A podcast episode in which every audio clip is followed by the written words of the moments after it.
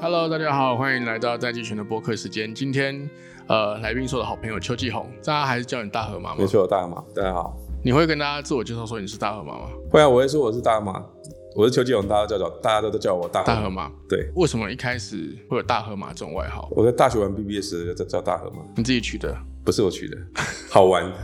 我们有个同学叫小河马，嗯，他刚好是生日是二十五号吧，六月二十五，我找我找他一天，对，然后我就想说，那我就我就叫大河马。然后原本是好玩，只是摆到 BBS 上，可能一个礼拜就要拿掉这样子。因为我们在聊天的时候，我说我是那时候就我就没有我没有绰号这样子。啊、然后摆了摆了一一天一个礼拜之后，发现同学都叫大河马，然后大家都习惯了。后来就就就叫大河马。所以，even 我们同学都不知道，可能有九成人知知道我叫大河马。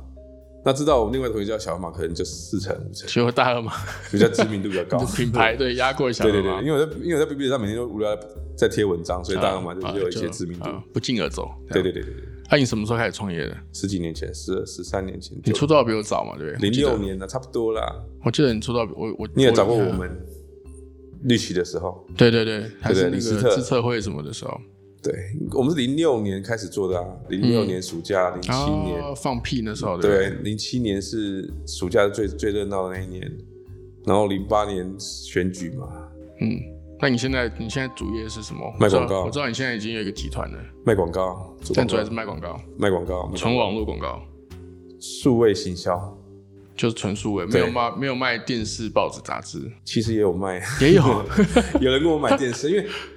数位这行销行销的这个所谓媒体代理，其实数位是我们专业的那一块嘛，对不对？数位是我们做做行销的一块，可是有一些客户他可能在以前是电视为主，数位为辅， 嗯，那有些产业进展到后面其实是数位为主，电视为辅的时候。哦，所以他他跟就我他会挑厂商会以数位为主，他挑了我们之后觉得我们数位做的很好，可他有时候也需要一点电视的时这候，辅助啊，我们就会找我们的 partner 一起来帮他提你供。这个就是反客为主啊，他就是这变成反客为主，市场已经变化变迁嘛。啊、市场啊变对迁的，因为以啊，前就像以前平面就是你买媒体规划可能是数位，电视电优视先啊、优先不管电是视、数报位纸、嘛杂志、广播，这这几网络年电视慢慢被数位取没错，超过了嘛没。有错，可是我再再过几年，搞不好比所有其他加起来都比数位还比较大的时候，现在就快这样了。嗯，也许对品牌可能还没有，对一般中小型企业它，它一定必须用运用数位，因为它预算不够多。对，那在这种情况下，代理商呢就就一定是把资源放在数位上。对那选代理商的时候，第一优先他选对数位了解的代理商。嗯，就现在市场上比较比较好的代理商，大部分都是对电视了解，没错，他电视上可以拿到好价钱，因为他大部分有八成预算放电视，如果对电视价格好，他就可以省下很多的预算。这嗯是我觉得现一直会变迁的啦。那市场就慢慢往数位走，这几这尤其这几年，这几年平面啊、交通媒体的掉，交通媒体是还不错，但平面掉的很惨。对。但但现在有个甚至有个新的趋势的词叫叫 marktech，marketing 的 t e c h Mark Tech 就是 a d Tech 的延伸啊，就是你的你的那个，比如说看看交通媒体，我对们把它变成广告嘛。对，广告的时候，如果我今天变成电子看板、数位看板的时候，啊有时候加广告也未必，嗯嗯嗯，对不对？那那它可能变成是就是一些不同的行销的工具。对，嗯曝光跟例如说，最近有 engage 一的，个比较有名的一个厂商是以前我们那个网进的游思义，嗯，他去做一个叫 Take，啊，他出来创业了，对，新的公司叫 Take。对 Take 做什么事情？就是你可以在一个机器上面领你的试用品，对，贩卖机那样啊贩嘛卖机的试用品，对然后试用品可以跟你的 Facebook、Line 的 Messenger 做结合，啊全把这结合。那这种也就是 Mar 就叫 Martech，对，它没有广告，可是它就是用领哦用领东西的过程中达到一个行销 marketing 的行效为。果啊，就像缺霸也不算是广告啊，嗯嗯嗯，对不对？可是这都是都是跟行销有关的技术嘛，我嗯们就统称叫 technology，呃，marketing technology martech，嗯然后 martech 但是 include 这个 a t e c ，AD Tech，对 a t 啊 e c 对 a t 太 e c 新已经对已经已经冷掉了啦。现在跟人家讲 a t e c 你就觉得这是赔钱货，不会啊，可是可是现在数位广告的范畴其实也越来越复杂多元，对，很多不同的操作手法，就像你今天做舆论口碑，那对也不是广告，那叫行销啊。对。对，所以广告比较局限啊，martech 就比较广一些。如果譬如说你现在代理商还有提供哪些服务？现在数位哦，对，广告的话，其实你会怎么分？一般媒体买的话啦，视频算一种，对不对？基本上不，我们不会讲像买啊，嗯基本上差不多有八成的预算就是进到 Facebook、Google、Line 去分的。这么多哦、现在应该不止八成，那剩下的都分去哪里？剩下就是 PMP 啊，我们 local 的自己的媒体啊、media 啊、TMS 啊，什么我们自己的 solution 这样子。啊，OK，因为八七八成，如果加 Line 就七八成，对，因为他们俩合起来 reach 已经可以到九成五了，别对人不会有人再买其他的。嗯，预算小的话就这三个，啊所以你就了不反起而是用 channel，就是说用这个平台啦，不同的 platform 来来分预算。对，其实没有像什么视频不视频呢，对，不一定是分视频或者是什么图文啊素材大什部么分还是视频为主。对，那那现在，而且现在越来越多广告主，他要求的不是只有曝光，他要转换率。电商部分转换率是很重要的，对，对电商而言，电商的转换率代表是你这个成效好与不好，嗯，对不对？你广告投的好，转换率就高。所以很多人把预算直接放到成效型广告，是我花了一千块，我就要卖掉，也许是，例如说一万块的商品。那你现在你现在客户是成效型广告比较多，还是成效型我觉曝嗯得光应该占两成三，两到三成而已，没有太大。但这是不是在逐步成长？对，但是看你在做什么。如果说你这么在意这个所谓成效型的，因对为成效型太多方法是专注在成效的时候，其实后最后结果并不一定好。嗯，为什么？因为你有成效型的时候 retargeting 也好啊，对不对？针针对 T 精准 TA 用折扣也好，用一些销售的技巧去逼你转换嘛。对，因为成效型如果不转换就没关系，出可不是来，对，当你久的时候，你会发现你的品牌的印象越来越差，哦，所以这个没有个因为你看人家折扣，因为你就就看到你在那边对对对对对，对，你就你就觉得得说啊，这个成效没有，你你你看到广告成效，例如说我没有点过你的网站，你永远不会 retargeting 我，所以你你永远觉得视为我是不是会成功的人，嗯，我不会成交，所以你就不跟我说 engage，、对，然后你把钱都花到会成交的人去跟他 engage，结果你的你的市场就越来越小。就是这个是不是叫是另外一种同温层啊？可以这样说，就是因为我举例，什么人就会买，就是去看我的网站的人就会买啊。对，可是如果你只是对那些去看我的网站的人做行销，看起来转换率很高啊，很成功，成功很好，成效很好，但没办法增加新没的客有办法人，真的新的客源啊。啊，所以你不能够把所有钱都放在成效型上。基本上七比三，外品牌七成，成效三成是对大公司算是合理的配比、啊。嗯，你也完，你也不能说钱完全不看成效，嗯，但品牌型的所谓做 branding 的预算，你还是可以做一些追踪嘛。对就，是你可以看到说，你我遇遇到很多不同的人，嗯，有一些过去的做法是你会去做问卷调查，知道你的那个品牌在知消费者知名度是怎么样。什么分量？嗯对，好感这坏是感，这是这是一个操作，但是很多因为预算不够，你做不到那一块，但是你也不能把所有钱都放在纯成效转换，因为转换很惨，这样你会你会你会让你越做越小，你就发现啊，你会你就钱也花不出去，嗯，因为你要很好的投资报酬率，你要很谨慎的花你的投资的预每一笔预算，结果就是你钱都花不出去，而且连预算都下不出去，对，结果连基本的曝光跟跟品牌好感都做不起来就做不到，然后你这个你根本就不会有没有那个效果。所以过去以为那种狂撒的那种电视广告啊、广播广告，的确有它的价值啊，嗯，不能说没有，只是说在这个时代里面，成效形成就是另一一件事情。就像例如说，以前人家在看游戏广告，他会他们知道说我在播 Facebook 广告转换游戏很棒，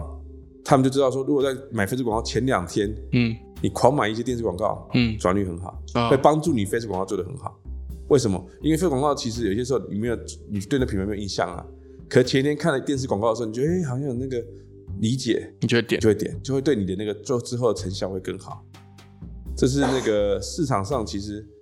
不能够单纯专专一的一个方向。啊虽然说数位越来越 dominant market，但是也不是靠全部靠数位，你的话成本太高。那现在属性上呢？现在属性上，呃，你刚刚有提到游戏公司嘛？你是呃，游戏公司电商台多湾还是游戏台湾现在以我们在台湾对游戏公司死的差不多了。不是这个这个就慢慢切入正题，因为因为你等于是第一线知道台湾的网络生态嘛。因为网络生态其实不外乎就是那几种商业模式嘛。那即便是要在网络上面做成效，或者说就要做转换啊、做交易的，它前面还是会需要一些曝光，需要一些广告投放，看多寡跟比例而已。那你你现在你现在在你观察，可是我看还是有很多消费者在下载 APP 在玩游戏啊。游戏市场没有变，但是大部分人他可能不一定从台湾进来。啊嗯，台湾基本上大部分以前的模式是我有一个游戏，我台台湾有一家公司，我去日本、韩国带了一个新的游戏，在台湾推广，所以他会开始先找个代言人，对不对？然后代理商代理商，代理商找找下单上媒体，电视多少钱，网络多少钱，然后开始看转，对开始投资转转看转对换，这是标准的做法。可是现在台湾会这样做的公司已经非常少了。嗯除了我们我们听认识那种几家大的游戏公司之外，大部分都不会自己这样做。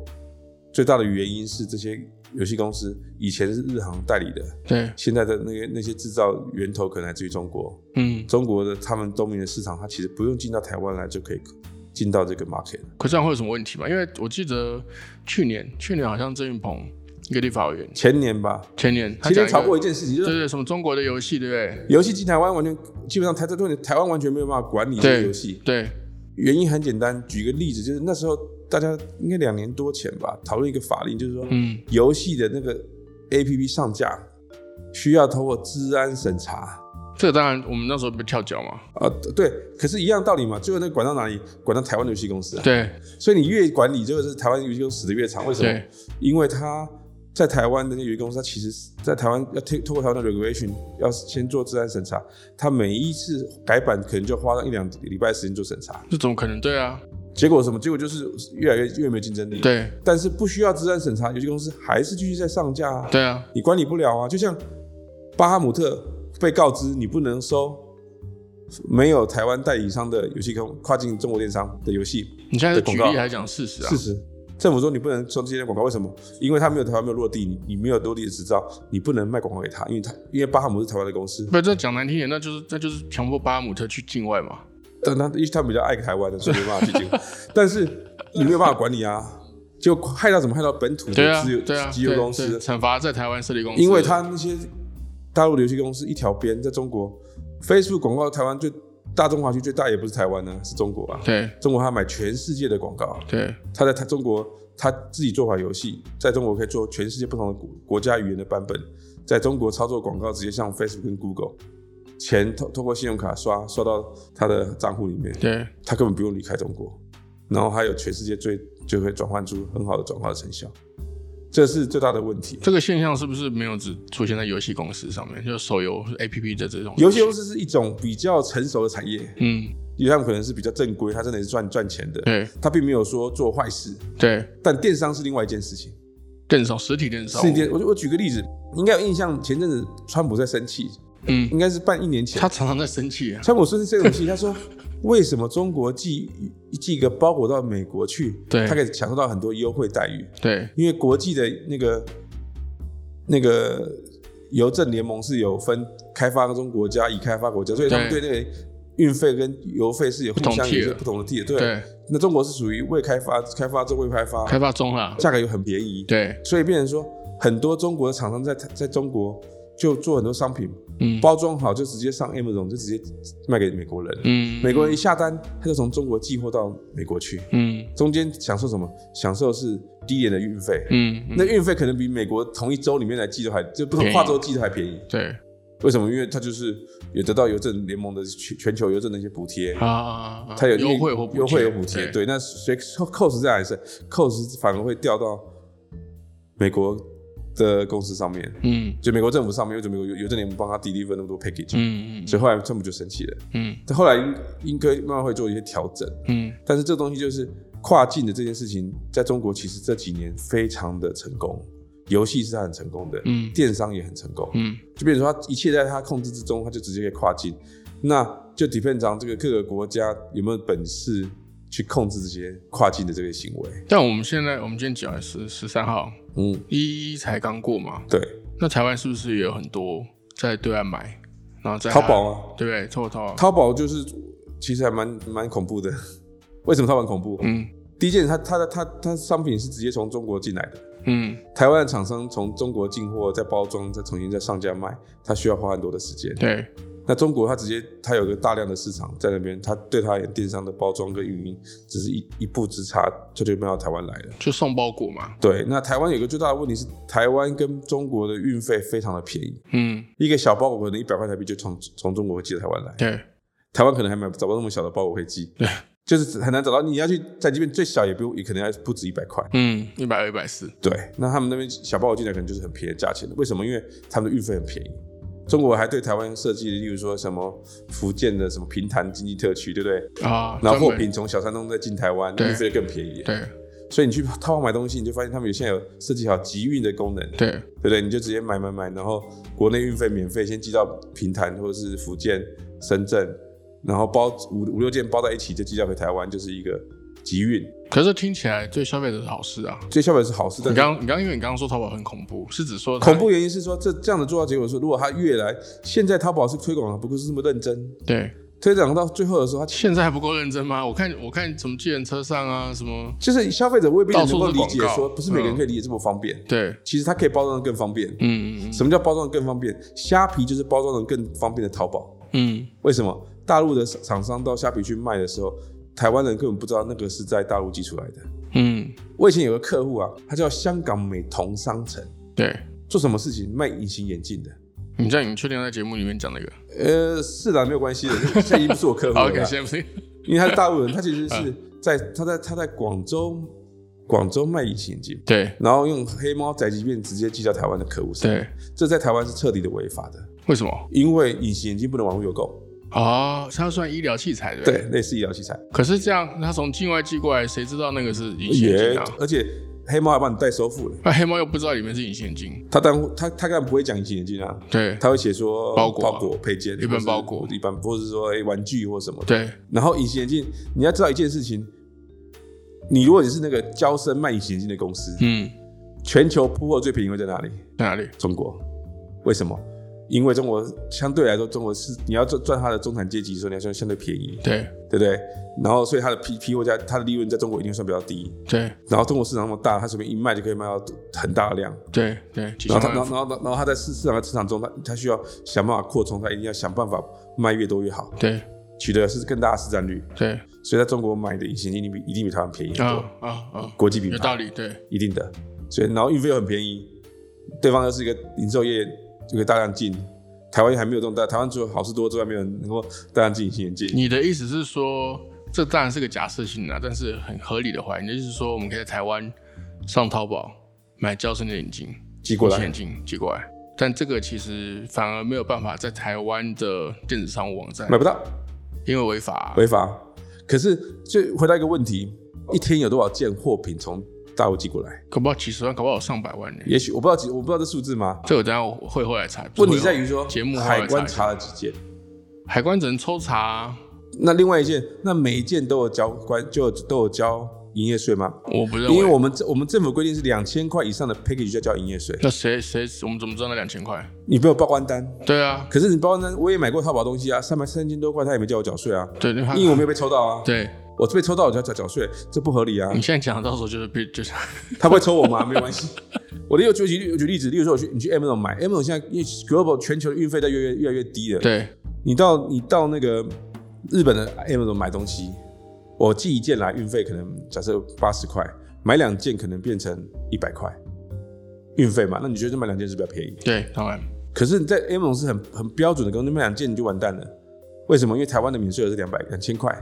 哦，就当你超过买了两件的时候，他他当你超了免税额的时候，他会给你收一个叫 import tax deposit 啊啊，先暂存着，暂存着，然后他然后多退少补，他会对报关。对对对因为他找的是什么？找的是 DH、UPS 这种 global 标准的货运公司。啊，我知道他老老实实报关了、对老老实实他报他关不是找民间或者是那种什么包裹包起来，他不是他不是用民间寄送的方式来做，他不是这样玩的，所以他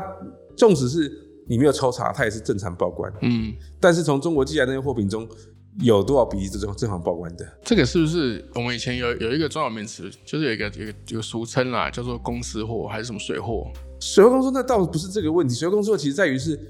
公司货是说台湾的总代理代理的公司货，对对对对台湾的然后水货讲难听叫水货，叫你叫平行输入了，对对对，没错，对对不对？那其实关键在保固嘛。对但以前有的有东西很有趣是，当台湾有些水货商寄的量比公司货还大的时候，他可以提供保护啊， 对，他修的比你比那个水货比那个公司货修的好。这知道水货公司货不是其实不是问题，关键还在于说这货品进来这个海关到底有没有查验，就现在现在是一个怎么讲黑数啦，就是你你不认真查，你就放着这件东西事情不管。因为传统的方法也查不了啊。对，那最后害到的是台湾的零售产业，嗯，怎么说？因为很多人去虾皮会觉得说虾皮很多好东西很便宜。很便宜，谁买的就是大陆寄过来的啊、对你去买一双皮鞋，你不要看什么牌子，长得像高级品，他可能只要五百块钱就算寄过来了。但你刚刚的意思其实是，即便是一样的商品，为什么？因为大陆大陆制作很便宜啊。，对原本是说大陆制作，你说好从大陆生产一双一双皮鞋，你要包装弄好进台湾，台湾厂商要做建自建立自己的 branding，branding 完毕建一期一期完再网站买广告，它成本越来越高啊。，对可是他去虾皮那个大陆制作制造厂，他直接把它上虾皮了、自己取个名字啊。然后你在买的过程中，你根本不知道它是从中国寄来的啊。哎、可是你大马，你这样你你讲这个问题有很多层次的问题。第一个层次，你刚刚讲的其实是有一个部分是这个供应链跟竞争力的问题嘛，嗯，还有一个部分是这个法规环境公平性的问题。我举个另外一另外的例子，你在淘宝买东西的时候，啊请问他有给你七天鉴赏期吗？没有，当然没有啊，但没有啊。谁理你啊？那台湾厂商要不要应付七天鉴赏期？要要啊。你去下面买也没有七天鉴赏期啊？好像没这件事、欸对啊。那这边是什么？所有在台湾经营一期的人都要应付七天鉴赏期，对这是不是一个不对等的情况？那你那你认为是应该取消期间鉴赏期呢？七天奖金不应该从法律上的定定，而是消费者跟厂商自己的协调。啊、私约就好了啦，就是例如说，如如果今天政府说好，从明天开始我不要七天鉴赏期，嗯，但是我相信 PC 用跟某某留言说我没有查，我继续提供七天鉴赏期。因为这是客户服务的一环，不对是法律规定，例如说，在美国，我可以提供鉴赏期，但是退货的时候必须你要负担运费，收据或什么，对对对，你自己负担运费嘛，你对寄回来我就结束了嘛。对，对对这我觉得废了啊，对对不对？很好，可是问题是我们完全没有办法 negotiable 的，对，因为嗯法令规定就是七天鉴赏期。嗯可是你在国外买东西有七天鉴赏期吗？保证没有，淘宝一定没有啊。那这怎么就是不公平竞争啊？，对为什么？因为你在台湾什么都要符合台湾的法令，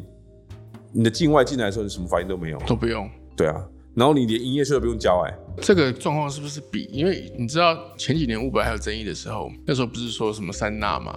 什么纳税、纳纳管、纳以险， Uber 的争议是因为它有一个受害者叫台湾大车队这一些整个台湾的竞对争对，联有盟一嘛个有，一个利益冲所突以啦，他才会出来说，哎、呀，这些人不能这样玩。但是电商没有电商这种东西其实大家都很小，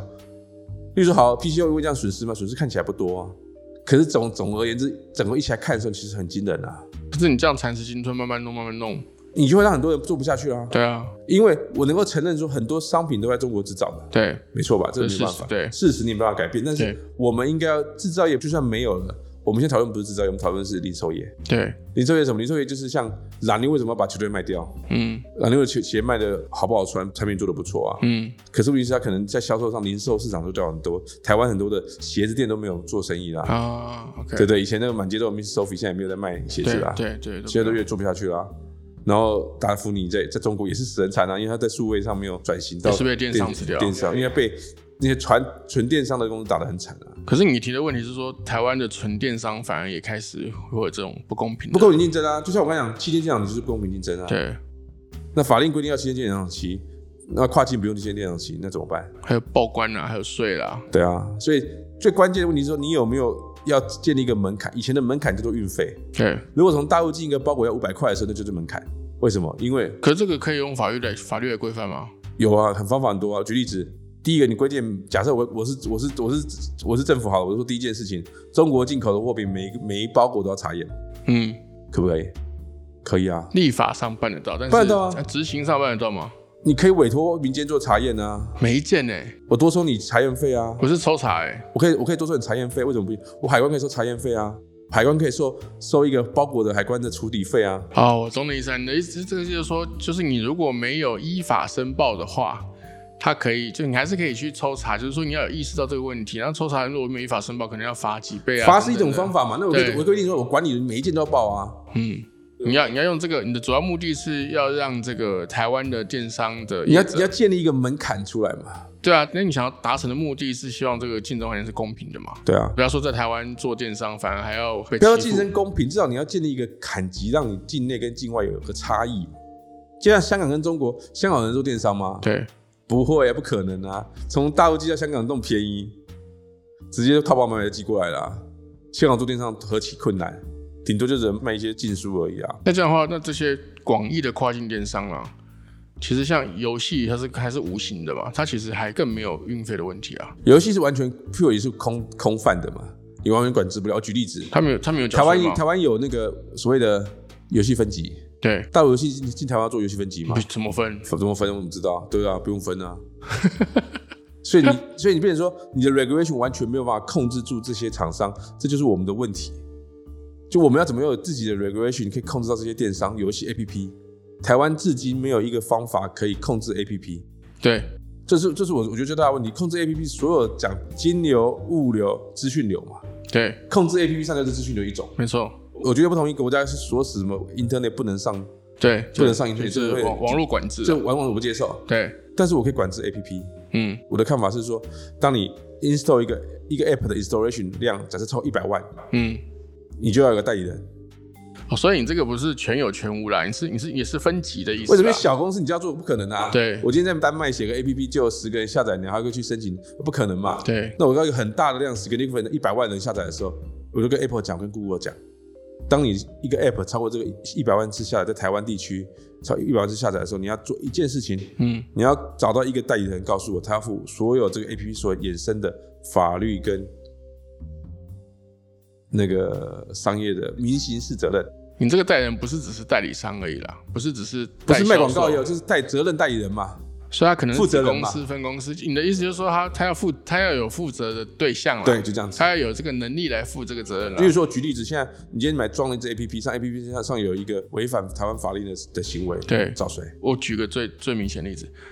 ，Facebook 上面很多广告跟很多东西，如果按照台湾法律来看，违法的，大部分都嗯很多九都成九违违的，法， 没有那么很多是违法的卖。现在全世界最流行什么，你知道吗？嗯叫做无品牌化妆品跟嗯无品牌的食品药品，对就是保健品，吃了病变酒啊，擦了明天全白了、啊，这是现在最流行的商品哦、是在脸书上都可以、啊。很多啊，对啊很多在卖啊。那这东西就是什么？就是在台湾是违法的，可是他说他说这个广告主是境外的、啊，对跨境的、啊、就这样子啊。对啊，然后你下单之后又是境外进来，所以，如果你如果你问我来看的话，第一件事情是我们过政府要先定一个是能够管理你上架的对 Facebook 有没有超级保用下载？有一定有，好，所以你要找一个人负责告诉我说你的窗口是谁。好，假如今天窗口叫代记权，那代记权代理代理这个法律责任。对，好，至少有个人叫代记权的。嗯接下来有如果有人今天因为那个上面买到假货被抓了，谁要负责？代记权要负责任。可是现在 Facebook 的说法就是说，东西又不是他在卖的。那那平台责任要负责啊？请问台湾有讲过讨论过平台责任吗？没有没有啊，对啊。哎、有有有开始讨论了。对，但可是平台责任就什么叫平台责任？就是平台，当你有责任的时候，平台去处理嘛。好，我被骗了，那你那平台总要告诉我那个是在那个深圳哪一家公司谁卖给你的东西吧？啊、他现在都没有，他现在就是叫你自己去检举啦。对啊，你自己怎么怎怎么怎么做得了嘛？就他把那个责任换在台湾的警察的成本上面啊。，对平对台没有责任啊对。可是所有全球，我们在美国去华盛顿的时候，他们讲 platform responsibility 吗？对，这是大家都在看的事情啊可。是你看啊，我就、哦、这个事情很奇怪，我我知道我这样讲得罪人。我们在讲平台责任的时候，我们说啊，Uber 是个大公司，为什么不负平台责任？可是我发现我们的政府都不太会去追究 Google 跟 Facebook 的平台责任、啊，欸，对啊，完全不追因究为欸。有大车队啊，大车队会搞死 Uber 啊，所以大车队知道说，因为大车队有负平台责任啊。有没错，所以他不爽对方没有负平台责任啊，呃，这样没错吧？但是 Google 跟 Facebook 的对手不明显，都很小啊，也许都很死的快差不多了。但我觉得 Facebook 的事情特别，尤其特别 Google Google 是有平台责任啊， Google 比较为什么嗯 Google 要美商科高没错没错负，所有责任啊？没错，这个这个在经营上面，Google 的确是低很多的。对他是因为因为因为简老师真的是一个台湾不可获得 的多得的好老好人才啦，帮台湾真的做很多事情。其实之前最早最早那个时候还在郝龙斌当市长的时候，嗯就已经有那个 A P P 七天鉴赏期的事情啊。对啊，然后 Google 也是比较老实的去跟台北市政府、啊做不到。对对对，去讨论跟去看可以怎对啊么处，理可是嘛问。题至少他愿意 follow 对这个七天鉴赏期，为什么？因为当你在 App Store 上买 Google Play 买 App 的时候，他开的是没美错商科高的发票嘛，对对对对对，所以他就有这个个责任。对，他不算跨境电商，他算是只能没说错，外境商内在电商境内在对台湾做对生意嘛没。错没错。那 Google 是因为在台湾有投资，真的有做电，有做 RD，做机房，所以对他而言他做的很好啊。对，金老师也是帮台湾守住很多的原则关键跟原则，对这是一个非常帮台湾真的很很多忙啊。但 Facebook 好像就没有哎、我我其实连 Facebook 的代表人是谁我都不太确定哎、他都跟你说那个网站经营跟他没关系，对，跟销售广告没关系，跟那个他的 promotion 没关系。它现在是不是比较像是一个广告业务的营运？台湾可能比较像是行销公司，嗯，委托受美国 Facebook 公司做行销，所以也不是 Facebook 的子公司，或者是实际上它是子公司啊，百分之百控制啊，so what？就 绕了一圈之后，就一家公司叫 Face 台湾脸书股份有限公司啊。你说它它是代表那个 App 吗？不是啊。所以我说，我们先不要管怎么样，至少是我们在 App 上架的时候，我们能不能控制那个 App？嗯，控制那个 App 是什么？控制 App 那个是我们，例如说，这是台湾要有个负责人，你可以在台湾成立一个美美商科高来管我的 Google App 啊，对。那你也可以不要啊，你可以找个律师来做代理人。所以你的想法其实是分也是分 tier 啦，不是说一定要太小，你就会变成说多元性就被控制，你就像中国一样，中国是每一个每一个网站都要有一个执照嘛，都要控制你就对对，那个那个我觉得对我们不用做到那样子就是的地不步，是审查制啦，你其实是超过一个数级数字，上因为，是网站要知道那个数级太难做了，嗯嗯嗯，但是 A P P 可以，A P P 大家 common 人在用的就是 App Store、Apple 的 App Store 跟 Google 的那个 App- Google Play，哎、其实原则上还是可以啊，因为因为这个事情，你的这个架构似乎也可以解决 OTT 的问题啊， O T 哦一样嘛，就是比如说好我们装 A P P，嗯，什么爱奇艺那爱奇艺就里面有盗版的，谁负责？对，现在没办法负责啊没，办法负责，因为爱奇艺是因为你连它上架代理人都没有啦，这很特殊，我们我们还那个嘞，我们连那个投审会还不让他进来嘞，啊对啊，可是还是他们做的好好的。对啊，因为 App- 根本没 app 是差因为，你没有管制 app 啊。对啊，所以我的我认为是政府要定法律去管制 app 这件事情，我相信无论是 Apple 或者是 Google 都不会不同意，嗯，这样没错吧？因为我们不会，我们不会造成它太大的困扰。合理管理啊、超过一百万的下载人能能有能有能有多少支 APP？就是如果超过一百万，然后又有一些问题如，果超过一百万下载之后，Google 就要通知他们说，你要在下两架要一改个善一个月内取得一个代理人，对就是或者台湾的一个执照或者是一个编码，告诉我，否则我下架。对，那我问一个问题好了，请问在中国你 App Store 上架，你可以上架一个完全没有随便乱七八糟的 APP 吗？不行，不行啊！你的你的 A P P 上中文上站有那么简单吗？不行，也不是没那么简单啊。这有点像是这个我们的网络时代的这个跨境漏洞啊，对，可是问题是我我相信也全球也不是只有中国在控制这些而已，对，对不对？可是我们我也不认为我们要控制到这么严格，说你只要上架都一定要通过我们，嗯因为如果你控制到这么严格，很多的 A P P 可能就不会上台湾了，嗯嗯嗯，对我们当然是损失啊。所以你要设一个门槛，例如说一百万次下载，当你超过一百万次下载的时候，你要付个代理人。所以其实 OTT 这些内容商也可以符合这样的原则来，对啊，例如说好，你今天如果没有代理人，我就没有下架啦。那自然而然，如果你今天是盗版的，如果我今天做个叫大河河马连续剧是盗版的 A P P，对好，没有人下载就算了、一旦超过量下载的时候，啊，我就要有代理人了、我敢申请吗？不敢啊，因为我申请就死掉啦，对，那就下因为架那，律师已经把我告死啊。那知道怎么办？只好下架啦，时间到就下架啦，重玩一次新 A P P 啊。那最后我再问一个更敏感的，嗯，那同样的原则是不是广告也可以这样处理？没有，当你可以控制上架、下架的时候，你你才可以规规范它广告的问题啊。就像美国会规定说，哦，比如说我要规定说政治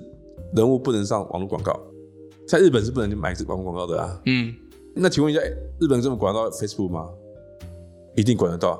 我相信他一定不会去 violate 这个法律政策啊。对，可是，在台湾，如果他台湾他他管得到吗？未必啊。就你只能看什么，只能期待平台的善意啊。就是什么平台的自律责任嘛，对他觉得说，哎、好，我配合你啊，然后把他，然后把这个配合当做是什么？当做是一个行销手段呢、啊？呃，而不是一个那个法尊的、对这啊，个不是法尊，因为法尊很重要啊。我举例，如果是我是中选会，我要定一个办法说，你要放政治广告、后选举广告是可以的，没问题，嗯所有的平台都可以放。嗯，放完之后，你到结束的时候，你要告诉我说谁花多少钱买多少广告这，是政治广告，这样然后花多少钱，你要回报给我，为什么？对我要看你有没有超过我的选举竞选的候选人长。啊，这个上线是啊，这是第一件事情。第二件事情，说真的，必须是候选人账户出的，不能别人帮他出的。对这样我可以追踪你的量嘛。对对对对你要从账户出，不能个人买，不能其他买，唯一就是账户出。对，我可以完全定这个规则，所有人只要买完都必须符合这个规则。同时，选举完毕的时候要报告我，他买申多少报钱，要申报，对，申报。我可不可以定这法令？可以啊。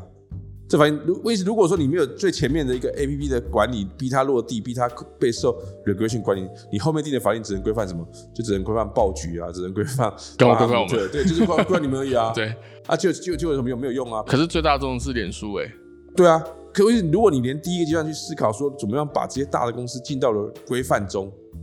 你才都有你都做不嗯到的时候，后面都不用谈了我，知道，懂你意思。再谈就害到自己。对就像以前做游戏公司就告诉我说，我不能规范这个，因为你要做自然审查才可以上架，最后就害到什么都是都台 local 湾本公土司的、啊因为本土公司一定要照规范的。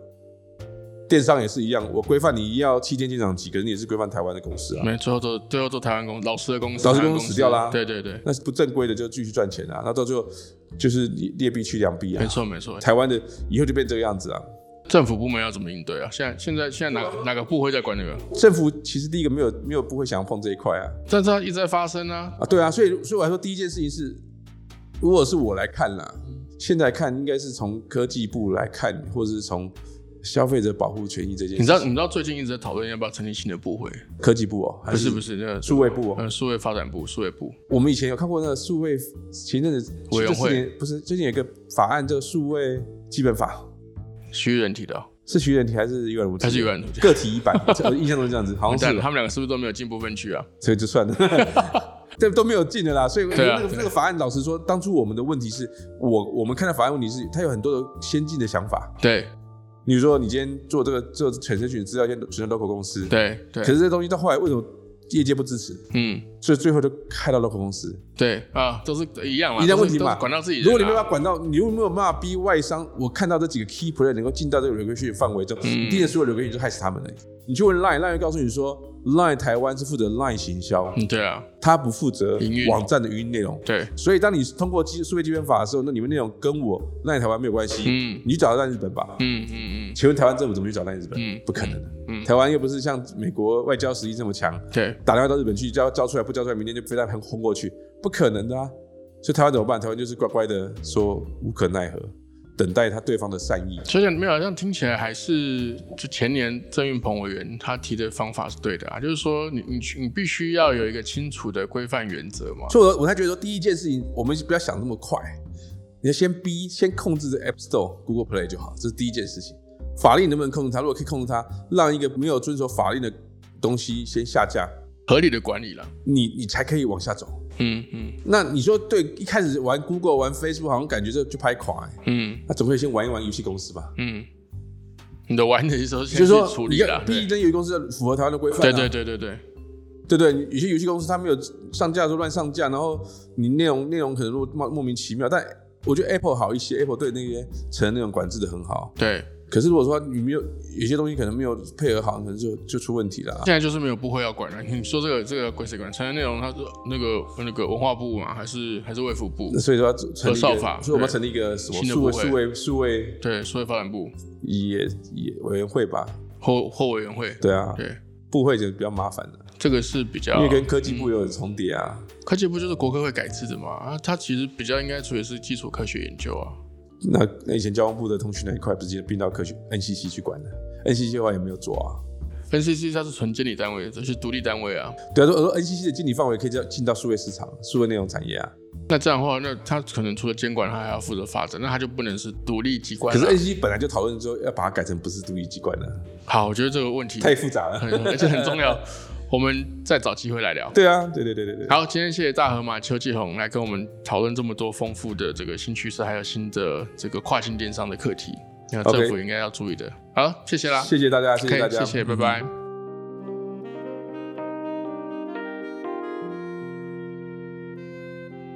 呃，邱继红跟我大概都是在同期的时候出来创业，我们那时候一起参加这个资社会办的比赛。那这十多年来，也看过很多创业圈，呃，台湾网络圈的起起落落，还有各种趋势的发展跟成熟。那这十几年来，我们都一直有看到一个共同的问题，其实就是我们政府部门在法规上还有在理解上面，一直没有办法很有效的去应应这些新的机会和挑战。那今天邱继红特别的又点出了一个现在正在发生中。而且越来越严重的跨境电商的问题，这个跨境电商不是只有这个网络上的贸易跟这个商品或购物等等而已，其实还包含了这个手机的 APP，还有包含了像爱奇艺、Netflix 这种所谓的 OTT 线上的内容，甚至还包含了呃像是 Google 或 Facebook 这样大型的广告平台上面的广告规范，还有上面的这些呃讯息的流通的一些管制的这个方法。我们还是呼吁政府能够正视这样的问题，在组织改造上，还有在这个新的观念跟态度上面，能够更尽速的可以跟上这股世界的潮流。因为五 G 跟 AI 时代就要来临了，